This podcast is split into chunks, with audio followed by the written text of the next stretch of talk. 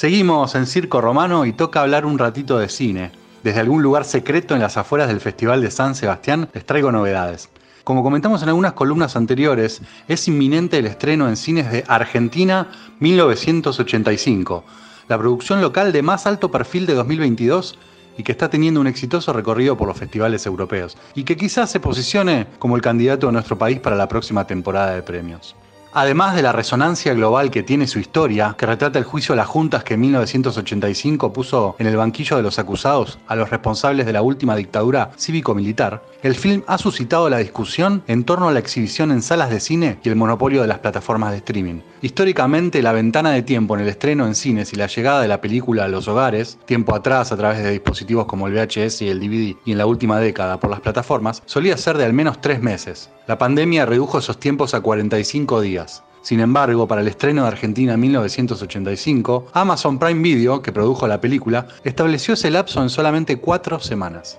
Por ello, y a modo de protesta, las cuatro principales cadenas multipantalla del país, Cinépolis, Hoyts, Cinemark y Showcase, que reúnen 350 salas en todo el territorio, el 40% del total de las salas, han decidido no proyectar la película. A pesar de ello, la película todavía se podrá ver en 100 salas de cadenas menores, mal llamadas independientes, que estrenarán la película de Santiago Mitre. Se trata del Atlas, el Multiplex, Cinema Devoto, Cinema Center, Sunstar, Dinosaurio, Monumental, Cines de la Costa, Cinema La Plata, Cinema Drogué y Lumière Films, entre otros. La Cámara Argentina de la Industria Cinematográfica instó a las cuatro cadenas a revisar esta decisión y pidieron el apoyo al Inca, que aún no se pronunció al respecto. Esto se enmarca además en la situación de declive general que está padeciendo la industria audiovisual argentina en particular y las industrias culturales en general. La mala gestión de estos organismos y la inoperancia de las autoridades están atentando contra el que es sin dudas el producto cultural más relevante de este año en nuestro país. Finalmente, y como si no faltaran quilombos, mientras tanto está en veremos la ley de financiamiento de las industrias culturales, que tiene media sanción de diputados y se está exigiendo se traten senadores para su sanción definitiva en los próximos días.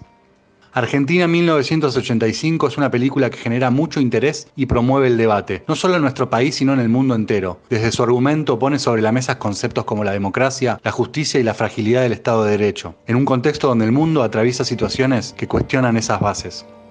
Además, desde lo estrictamente comercial, la participación como productora de Victoria Alonso, la argentina de mayor poder y presencia en Hollywood, desde su lugar como presidencia de los estudios Marvel, fortalece todavía más las perspectivas que se vislumbran para la película en el resto del mundo y en particular en el mercado norteamericano, donde se estrenará un día después que en nuestro país, y que terminan siendo fundamentales para extender el recorrido de la película eventualmente hasta la próxima temporada de premios.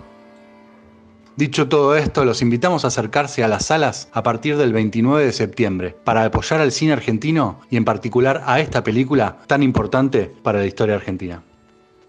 Gracias por escucharme y seguimos con más Circo Romano.